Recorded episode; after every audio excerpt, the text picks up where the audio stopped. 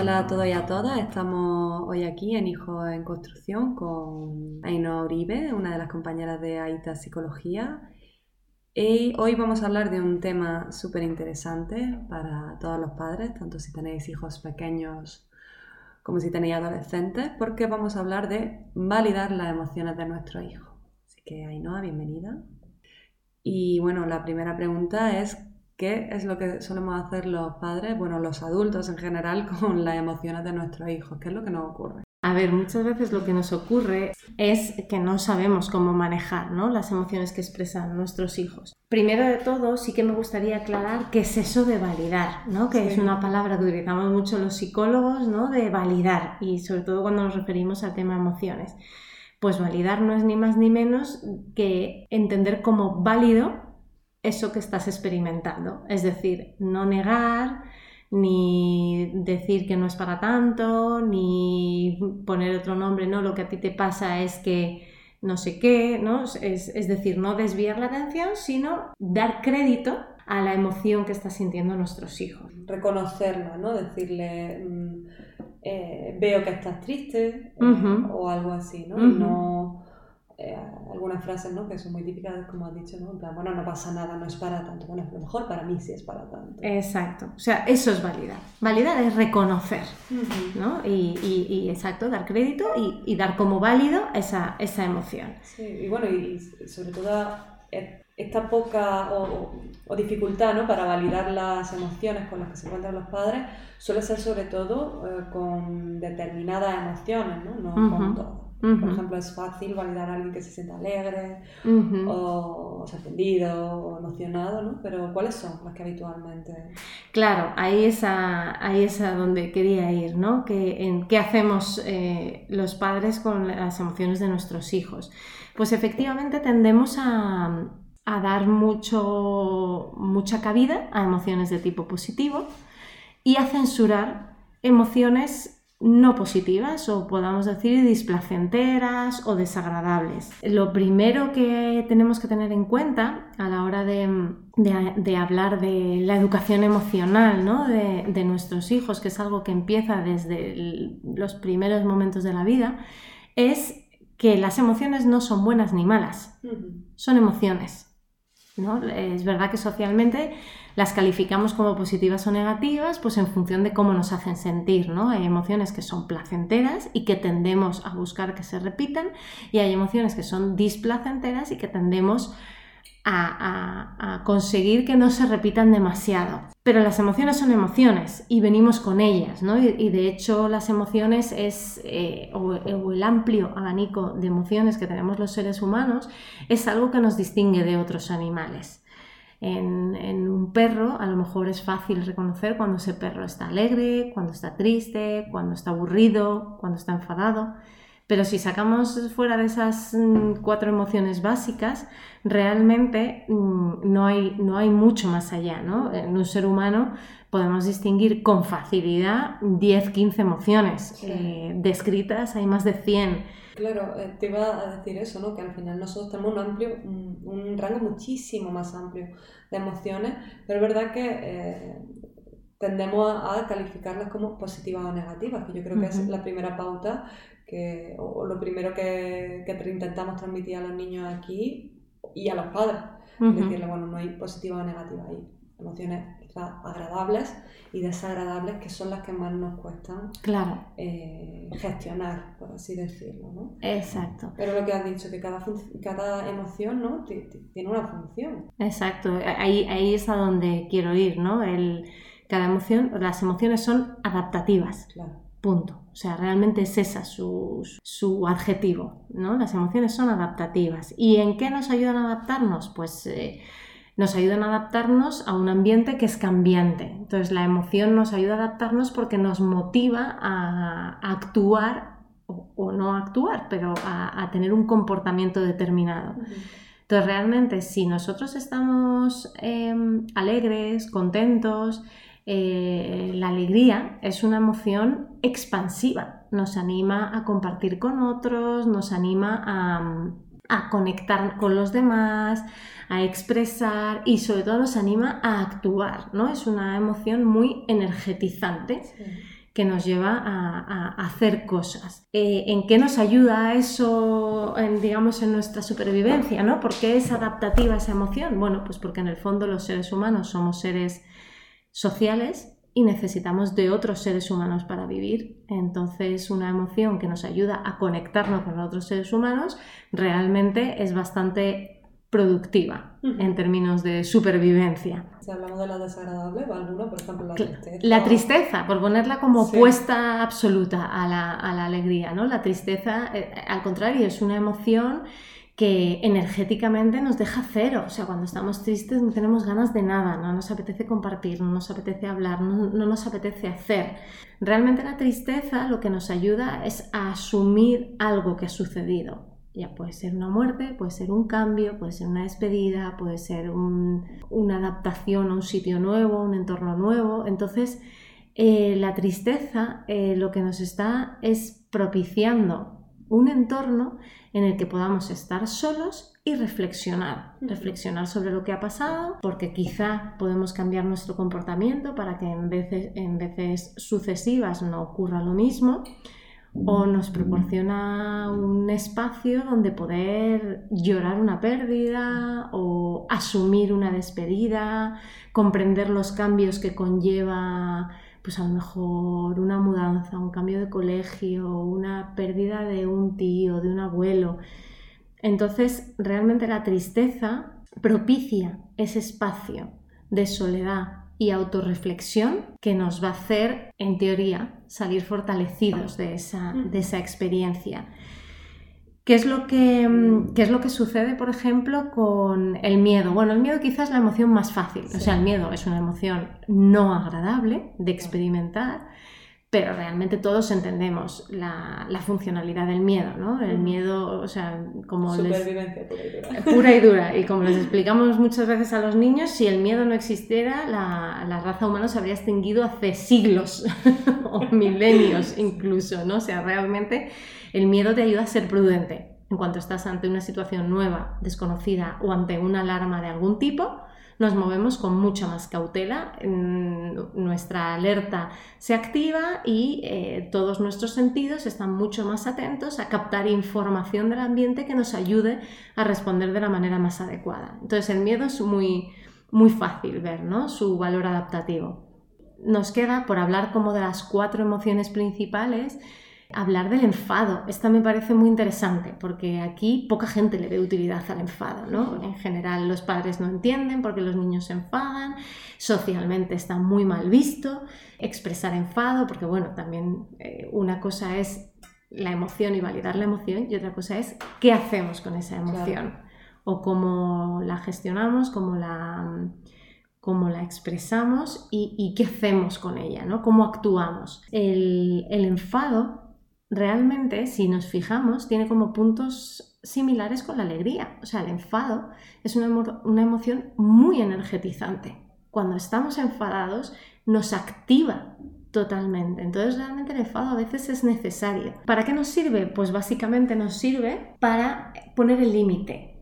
Poner el límite a los demás o a situaciones que no son buenas, que no nos están llevando no nos están dando los resultados que nos gustarían o nos están causando sensaciones o situaciones desagradables. Entonces, la posibilidad de que internamente a mí me movilice algo a poner el límite también es muy positivo, sobre todo en una sociedad, viviendo, en sociedad, es a lo que me refiero, ¿no? Cuando necesitamos de otros seres humanos para, vivir, está muy bien conectarse a otros seres humanos, pero está muy bien también eh, decir, eh, perdón, este es mi terreno, aquí no me pises, no me trates de esta manera, eh, vamos a hablarlo de esta otra, ¿no? O sea, el poder poner límite a los demás es fundamental.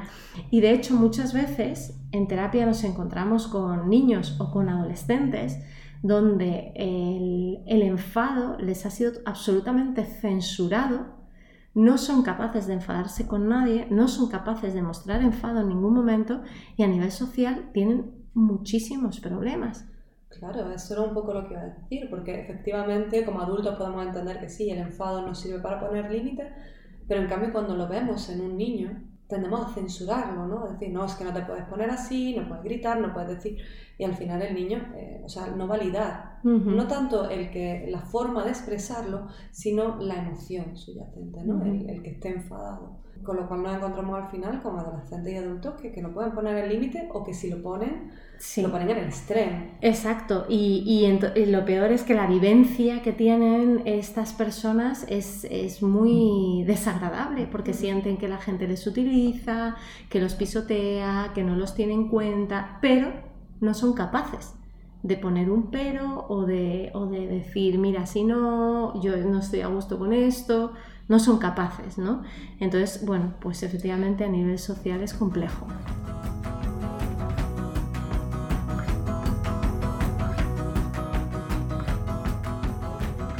¿Y cómo pueden hacer entonces los padres, por ejemplo, con el enfado, ¿no? Para validarlo emocionalmente, ¿no? Porque, bueno, pongo el enfado porque creo que es eh, una de las como dicho, una de las emociones que cuesta. El enfado o la tristeza, ¿eh? Tendemos a, censurarlas mucho. Mm. Claro, porque al final son las que tienen a veces reacciones como más explosivas y que eh, al otro le cuesta como gestionar. Entonces, ¿cómo pueden hacer los padres para validar su enfado o su tristeza eh, con el miedo este que pueden tener de, Dios mío, no quiero que aprenda a, que así se consigan las cosas. Claro, a ver, yo creo que hay una cosa fundamental que es más que un cambio de actitud o de comportamiento, es un cambio eh, a nivel mental, de comprensión, ¿no? Y que los padres tienen que tener en cuenta que hay que separar entre eh, emoción y conducta. O sea, todos tenemos derecho a estar enfadados, todos tenemos derecho a tener miedo o a estar tristes o a estar contentísimos o a estar en calma o a estar sorprendidos. La emoción surge, no la, o sea, quiero decir, es algo que no vamos a poder controlar, es algo, una respuesta con la que viene preparado nuestro cuerpo y que en la gran mayoría de las ocasiones es automática. Entonces, la emoción está ahí y, como decíamos al principio, no es ni buena ni mala, está ahí Ahora, hay que separarlo de lo que es la conducta, que es qué hacemos con esa emoción. Entonces, si yo me enfado porque mis amigos se han ido todos o este fin de semana han quedado y ninguno me ha llamado y me siento fatal y estoy muy enfadada con mis amigos, es algo totalmente diferente a que a mí se me ocurra insultarles, escribirles llamándoles de todo o con niños más pequeños que nos pasa en el patio que de repente eh, el amiguito se va a jugar con otro, entonces vienen, empujan y pegan, ¿no? Una cuestión es pegar, empujar o insultar y otra cuestión es que yo esté enfadado. Entonces, ese cambio eh, mental lo tenemos que dar como padres o como educadores, quiero decir, cuando nos relacionamos con un menor. No, pero qué importante, ¿no? Porque efectivamente, si no hacemos esa distinción, vamos a tender a, a no validar su emoción simplemente porque la conducta no es adaptativa eh, socialmente o lo que sea. efectivamente. Entonces, después de mentalmente eh, entender que conducta es una cosa y emoción es otra, lo siguiente sería dar un espacio y validar. Aquí es donde entra la validación, acoger esa emoción. Veo que estás enfadado, me da la sensación de que esto te ha sentado muy mal, eh, te noto triste, eh, te has asustado, ¿no? O sea, muchas veces, a veces no sabemos como padres, ¿no? Eh, qué es lo que le puede estar pasando. Entonces tenemos que hacer una pregunta. ¿Te has asustado? ¿Estás enfadado? Eh, ¿Te he notado triste? Me da la sensación de que te puede estar pasando esto, ¿no? Muchas veces es preguntar y dejar que el niño acepte o no esa etiqueta que nosotros le ponemos. Y entonces pues te puedes encontrar con que te dicen, pues sí, me he asustado o estoy muy enfadado o y hay muchos niños que tienden a negar, ¿no? No, que no, que no me he enfadado, ¿no? Te dicen, ¿no? Y ahí, eh, al margen de las palabras, tenemos que, tener muy en cuenta la comunicación no verbal, ¿no? A lo mejor con la boca nos están diciendo que no estás enfadados ni tristes, pero mm, vemos que no salen de su habitación, que no se relacionan con nadie, que no es... Entonces, bueno... Sí, y sobre todo en edades pequeñas, ¿no? ayudar a ponerle palabras a la emoción, porque quizá todavía no tienen esa capacidad para eh, poder eh, distinguir lo que sienten, simplemente pues lo sienten, actúan y somos nosotros, ¿no? los adultos quienes les ponemos palabras. Y tampoco pelearnos, es decir, si nosotros decimos, estás enfadado, te has enfadado y dicen, no, Entonces, no, no, no, vale de nada, ¿no? Entrar en una disputa en ese momento de sí, yo creo que estás enfadado, lo que pasa es que no lo quieres reconocer. No vale de nada, ¿no? En ese momento. Sí que es importante dar como la etiqueta o dar la posibilidad de poner ese nombre, de, nombrarlo, de expresarlo de alguna manera, pero bueno, respetar el momento por el que está pasando cada uno, ¿no?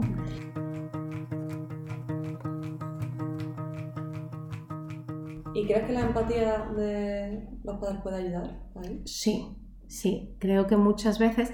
Lo que pasa es que aquí la empatía a veces nos, nos juega una mala pasada. No, mala pasada, sino que es una empatía malentendida a veces, ¿no? Porque muchas veces em, la empatía, evidentemente, si no somos capaces de ponernos en el punto de vista de nuestro hijo, difícilmente vamos a, a entender la experiencia emocional por la que está pasando y difícilmente le vamos a poder dar palabras a lo que está experimentando, si él no la saca eh, por sí mismo. La empatía evidentemente nos ayuda a hacer todo este ejercicio.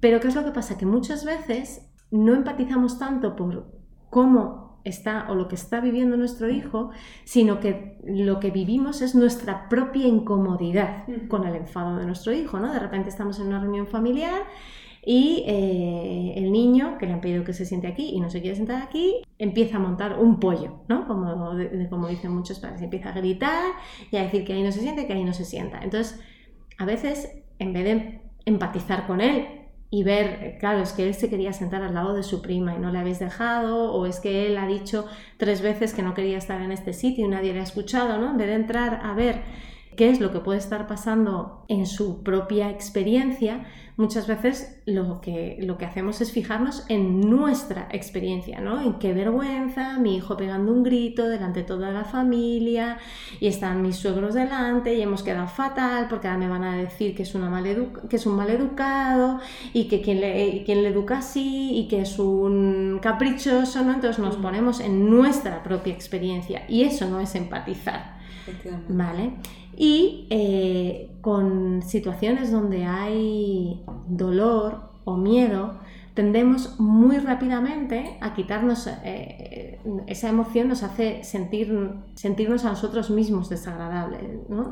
Incómodos, ¿no? Exacto, esa emoción nos hace sentirnos a nosotros mismos incómodos. Entonces tendemos a, a, quitarla cuanto antes. Entonces, pues eh, ante una caída o ante de repente un amigo se ha ido y le ha dejado al niño solo en el parque o le ha dicho una bordería, ¿no? Nuestras reacciones, bueno, no pasa nada. Enseguida encuentras otros amigos con los que jugar, ¿no? Y no, eh, sí pasa, ¿no? una vez más, vamos a validar esa experiencia. Vaya, te has quedado solo, querías jugar con ese niño. Bueno, ya veo. Bueno, ¿quieres que te ayude a buscar otros niños con los que jugar? ¿O quieres que juegue yo un rato contigo? No me extraña que te sientas solo, es que ha sido un poco brusco, ¿no? Quizá le podemos dar un poquito una lectura a esa experiencia. Sí, bueno, y qué importante esta última parte, ¿no? Que yo creo que esto le va a interesar a los padres, cómo podemos, aparte de validarnos, acompañar a nuestros hijos en esas emociones, ¿no? Que cuando has dado, ¿no? Eh, esta, esta parte en la que has dicho, bueno, te has quedado solo, eh, entiendo que te puedas poner triste, si quieres te ayudo, ¿no? Sí. Esta parte, ¿no? Dar... Que aparte de validar la, la experiencia, efectivamente lo que tenemos es como que ofrecer alternativas ¿no? y, ver qué es lo que puede necesitar y una vez más, si no sabemos, preguntamos. O sea, ¿qué quieres? ¿Quieres que nos quedemos en el parque o prefieres que nos vayamos para casa? ¿no? ¿Te has sentido mal por lo que te ha dicho este niño? ¿Te gustaría poder decírselo? El decirle, oye, me has dejado solo o la próxima vez no me lo digas así, ¿no? ¿Te gustaría poder decírselo? A veces eh, simplemente se trata de que aparte de validar lo que podemos hacer es efectivamente acompañar ¿no? y preguntar qué es lo que le pasa, cómo se siente, eh, qué es lo que necesita en ese momento. Si la gran mayoría de las veces el propio niño va a saber qué decirte, ¿no? De qué es lo que necesita en ese momento. Pues mira, eh, mamá, pues nada, me quiero ir a casa ya porque ya me he aburrido de estar en el parque. Vale, ¿quieres que me quede yo un ratito contigo? ¿Quieres que hablemos o te apetece más que hagamos otra cosa? Bueno, pues si tú preguntas, el niño te va a ir indicando, ¿no? A veces desde nuestra propia experiencia les podemos comentar, pues yo, mira, cuando me pasaba esto, muchas veces lo que hacía era esto, o a veces me quedaba con ganas de decirles no sé qué, igual se lo puedes decir, ¿no? Nunca desde la imposición, sino siempre desde la sugerencia y respetando un poco los tiempos, ¿no? Muchas veces hay niños que el conflicto les, les cuesta especialmente y no saben cómo reaccionar,